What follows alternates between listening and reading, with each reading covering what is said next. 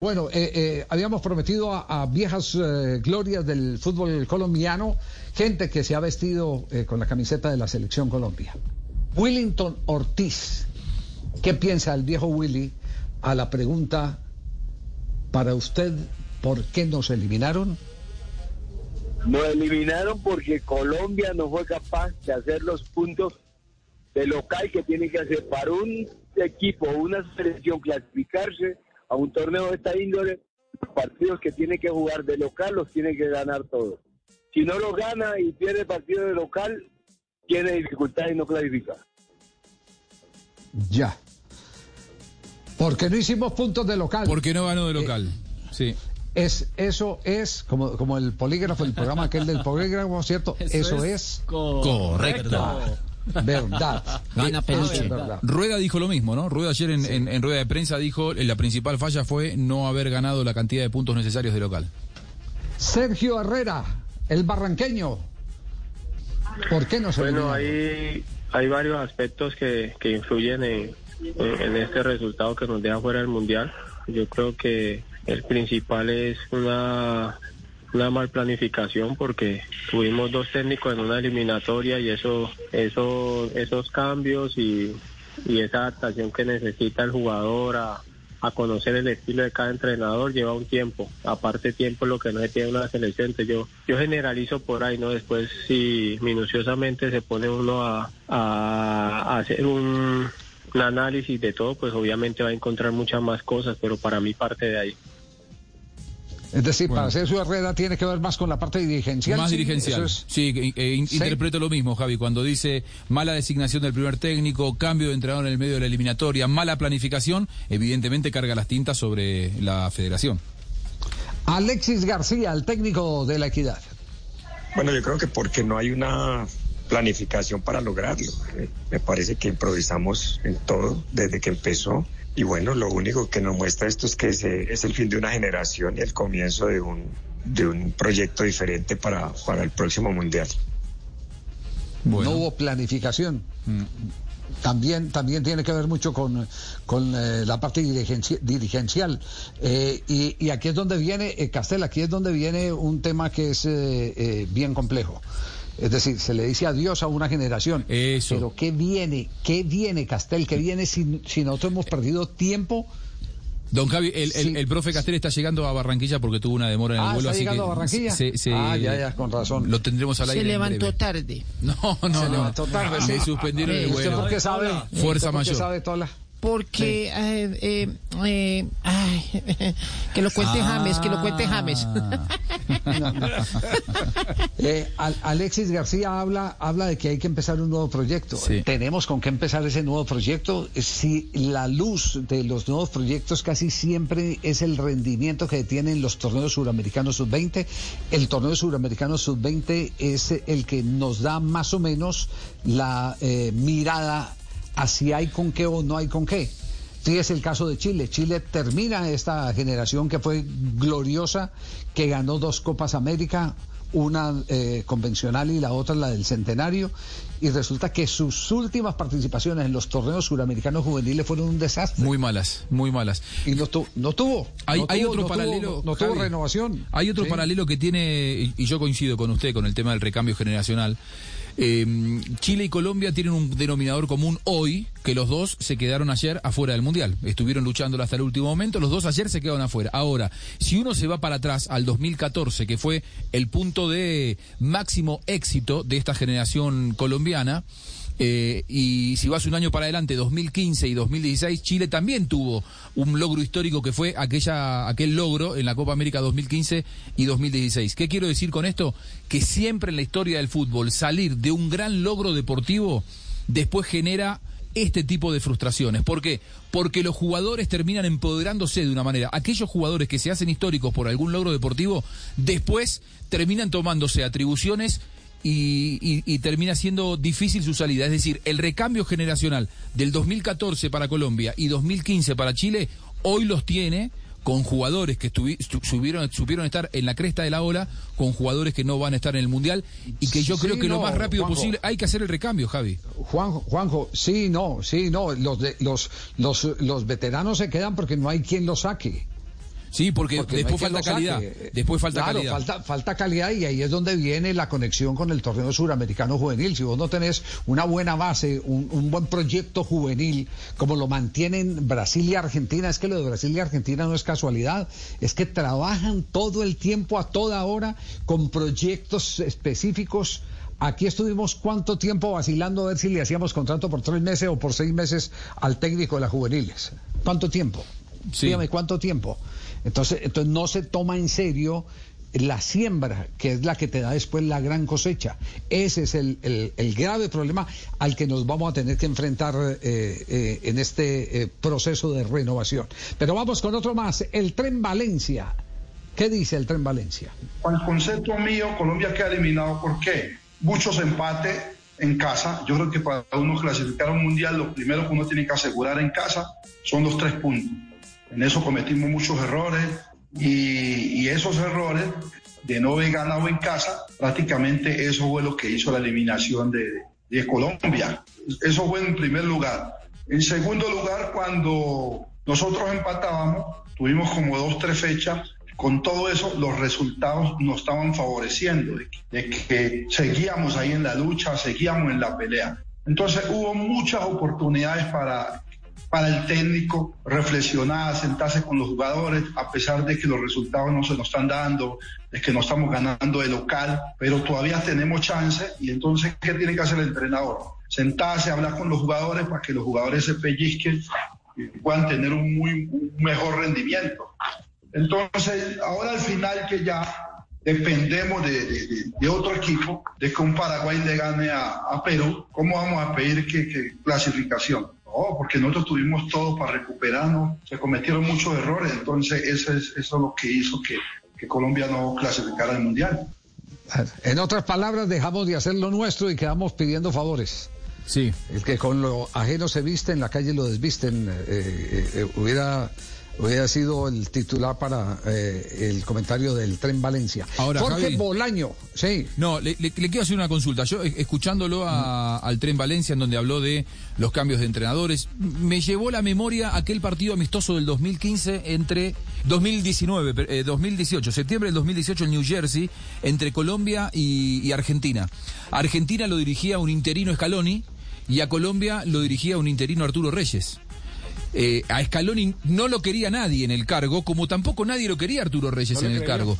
Hay veces, y esto lo tiro como, como pregunta, como interrogante para conocer su opinión, hay veces que también tenés que tener un poco de suerte, tenés que ligar, porque a partir de que, un, de que Scaloni estuvo a la altura de las circunstancias, a él lo habían designado por seis meses como, como Arturo Reyes. Hoy escuché mucha gente decir, no, el problema fue que se designó tarde al entrenador. Argentina también designó tarde al entrenador y hoy está nadando con la Copa América al lado. No, Digo, ¿qué no, fue lo no, que no, pasó en el medio? No, no, no, cuál tarde, Argentina, eh, usted mismo lo ha dicho. Designó, lo designó al mismo tiempo. Era interino en ese momento, ¿eh? Era bueno, interino. pero, pero, pero ya estaba trabajando y, y siguió. El Y siguió, interinato entonces- se volvió oficial. Se, se volvió oficial, Lo- lo- claro. Claro. Es- Los es dos eran esto- técnicos de la distinto. sub-20. Exacto, los dos eran técnicos de la sub-20. A uno le dieron la de mayores interinamente, al otro también. El de allá, el de Argentina, que hoy está clasificado y que eh, es el gran suceso, se quedó con todo el proyecto. El de acá no se quedó con el proyecto. ¿Y qué pasó? ¿Faltó confianza. ¿Faltó confianza con Arturo Reyes? ¿Pudo haber sido diferente la historia con Arturo Reyes a la cabeza? ¿Estaba preparado no, él? es- no, pero es que eso no, eso, eso no lo sabemos, eh, Juanjo. Es decir, sí, eso es como, como decir eh, si, si va- hubiera valido la pena. Sí, es eh, contrafáctico. eh, exacto, dejar a, a Queiroz o si hubiéramos clasificado si sacábamos faltando cinco fechas a rueda. Eso era, es muy difícil porque ya es, ya, ya los análisis son sobre el, sobre el tiempo, me parece. lo que pasó. Me parece a mí, sí, sobre lo que Que es pasó. técnico intestino, que es técnico intestino. Interino, O sea, que interino, coge el interino. equipo y lo vuelve miércoles. ¿o qué? ¿No? Bueno, hay unos que sí. Sí, sí, hay unos que sí les Jorge. Bolaño, que también vistió la camiseta de la selección Colombia. Bueno, yo pienso que a la selección Colombia la eliminan, pues porque yo no recuerdo haberle visto funcionalidad de equipo. Eh, siempre mostró eh, deficiencia futbolística a pesar de los grandes jugadores que tenemos como calidad. Entonces yo creo que eso fue fundamental. Cuando tú llegas a la selección y, no tienes un- una idea de juego, un- una funcionalidad, como les digo, es muy complicado.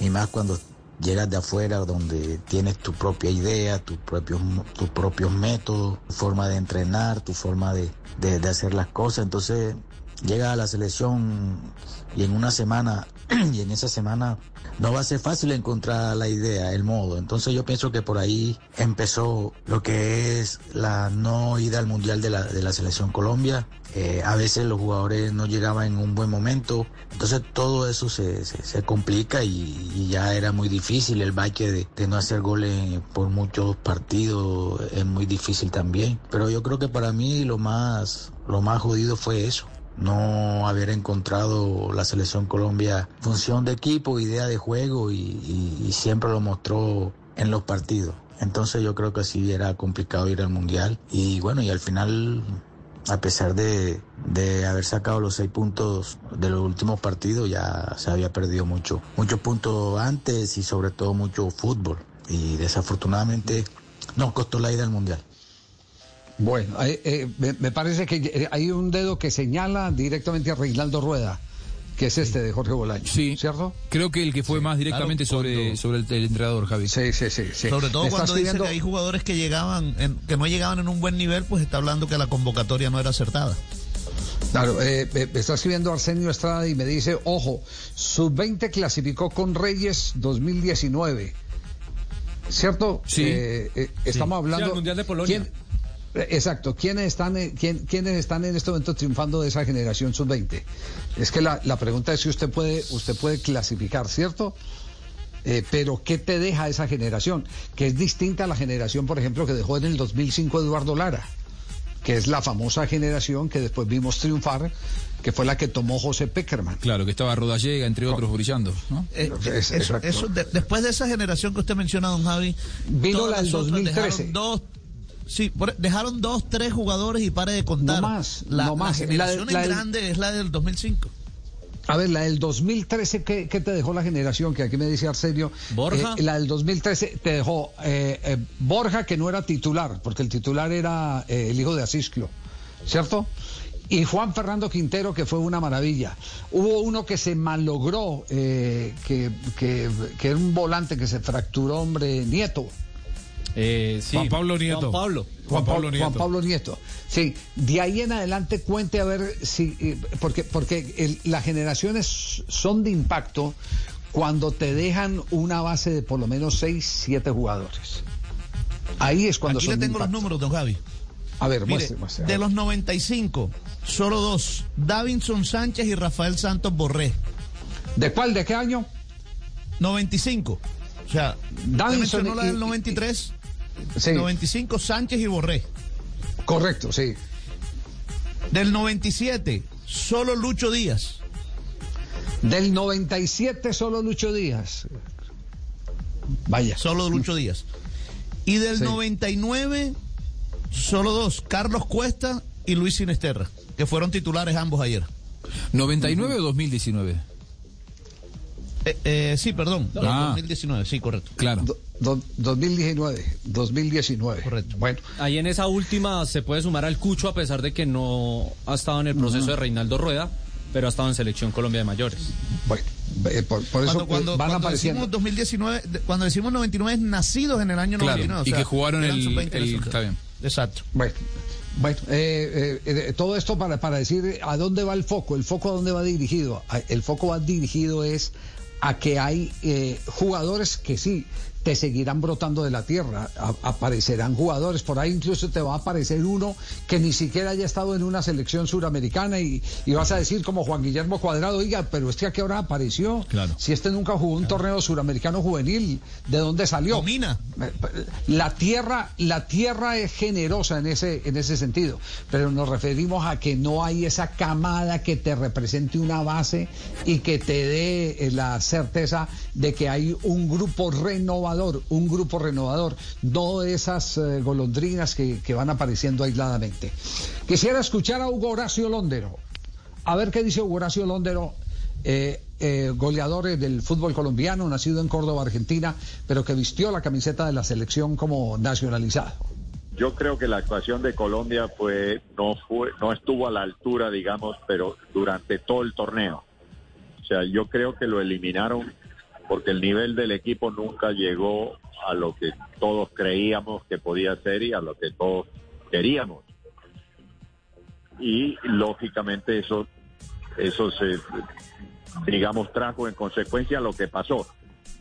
Pero, pero si tú me pides una, una, digamos, un dato de que por qué eliminaron a Colombia, yo creo que Colombia lo eliminan porque pierde, perdió muchos puntos en Barranquilla, o sea, eh, no hay ningún equipo que pierda tantos puntos de local puede clasificar o, es muy difícil que pueda clasificar. Y Colombia le pasó eso. Colombia ganó muy pocos partidos en, Barranquilla, cosa que en los otros, las otras eliminatorias no sucedía.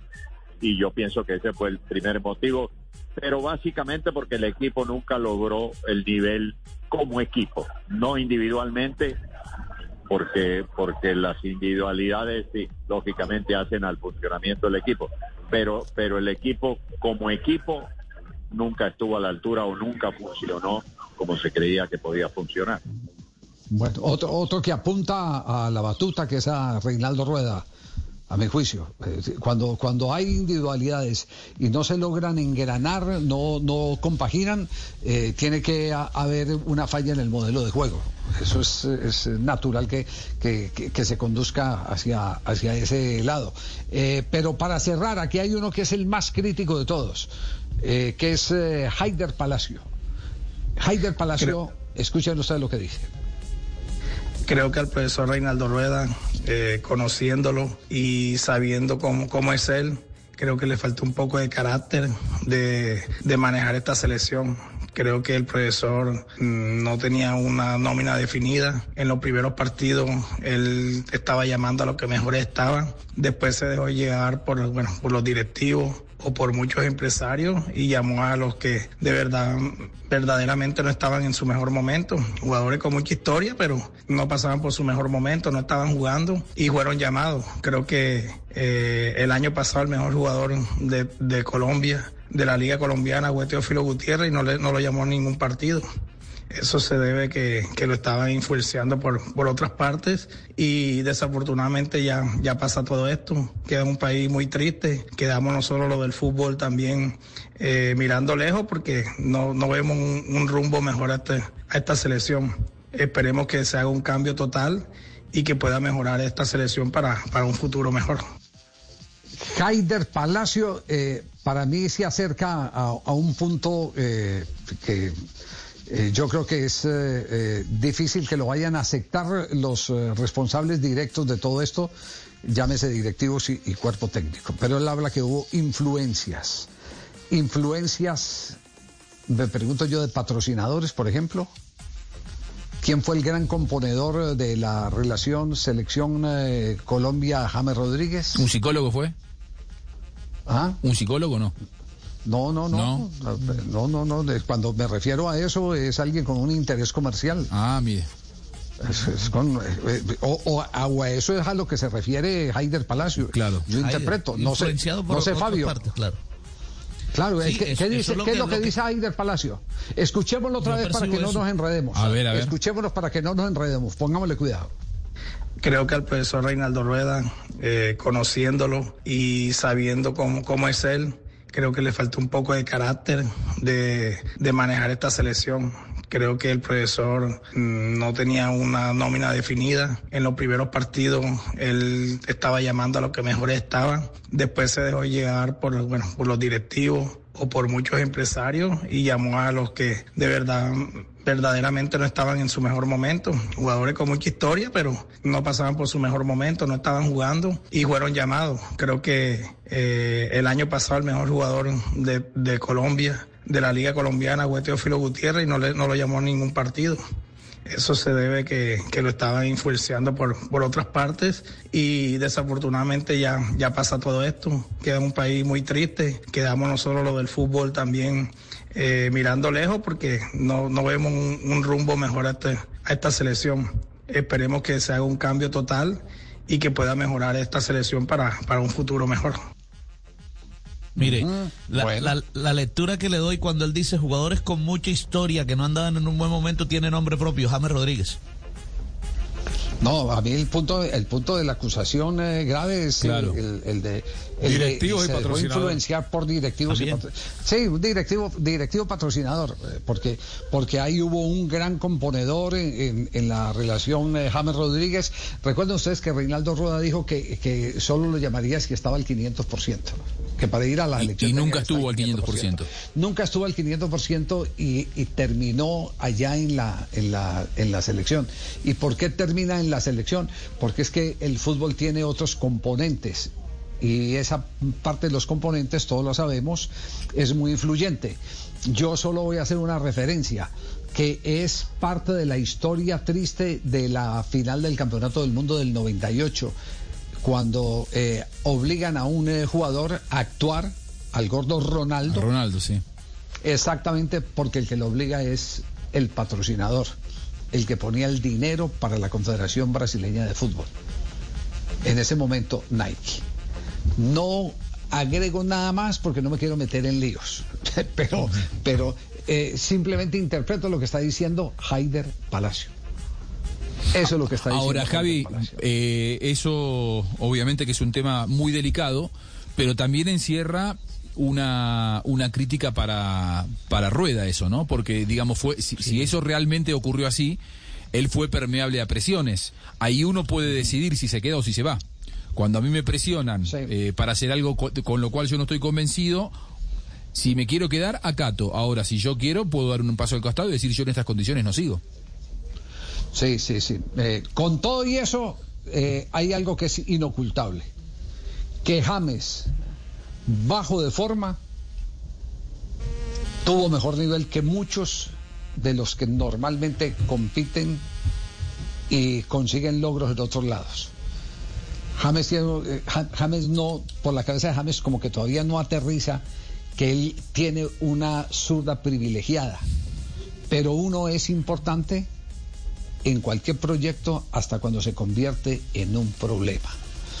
Por importante que sea James, por, por encima que esté. Yo fui de los que me ilusioné cuando, cuando arreglaron eh, el tema James, eh, grupo de jugadores y cuerpo técnico y volvió, porque dije, este por ahí con un zurdazo nos arregla algún partido. Claro. Nos arregla algún partido, porque tiene ese plus. Pero, pero eh, Lo que pasa que no me parece que ese arreglo Ya- tampoco fue real, me fue parece, arreglo- ¿no? No, y fue un arreglo por conveniencia, tardío. claro. No, no, fue un arreglo tardío, fue un arreglo tardío. Futbolísticamente yo no, no, no tengo reparos contra James, los, los problemas de James son totalmente distintos. Son diferentes, con la selección Colombia son, son, son diferentes. Y no son de ahora, son desde que era jugador juvenil.